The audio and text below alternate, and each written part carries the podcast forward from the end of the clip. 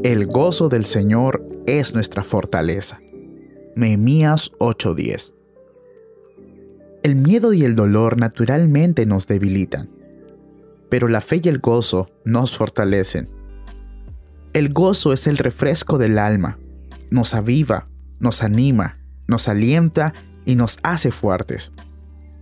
Nuestro Padre Celestial es llamado el bendito o el Dios feliz.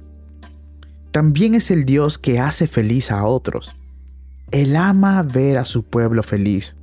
Por tanto, como el Dios de todo consuelo, Él ha dispuesto grandes previsiones para nuestra felicidad.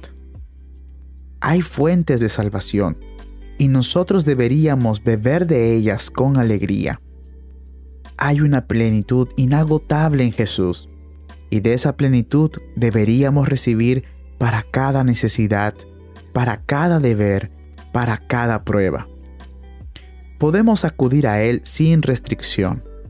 No hay límite para acudir a Él. Oye a nuestro amado Señor. Pidan y recibirán, para que su alegría se vea cumplida. Solamente podemos alcanzar la felicidad cuando nos despojamos de nosotros mismos y vivimos descansando en Jesús por encima del mundo en territorio de la libre gracia de Dios.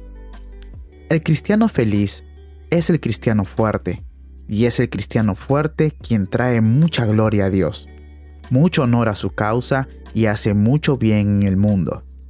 Nuestro deber es tanto ser felices como ser santos se nos encomiendan los dos, y hay previsiones dispuestas para lo uno y lo otro.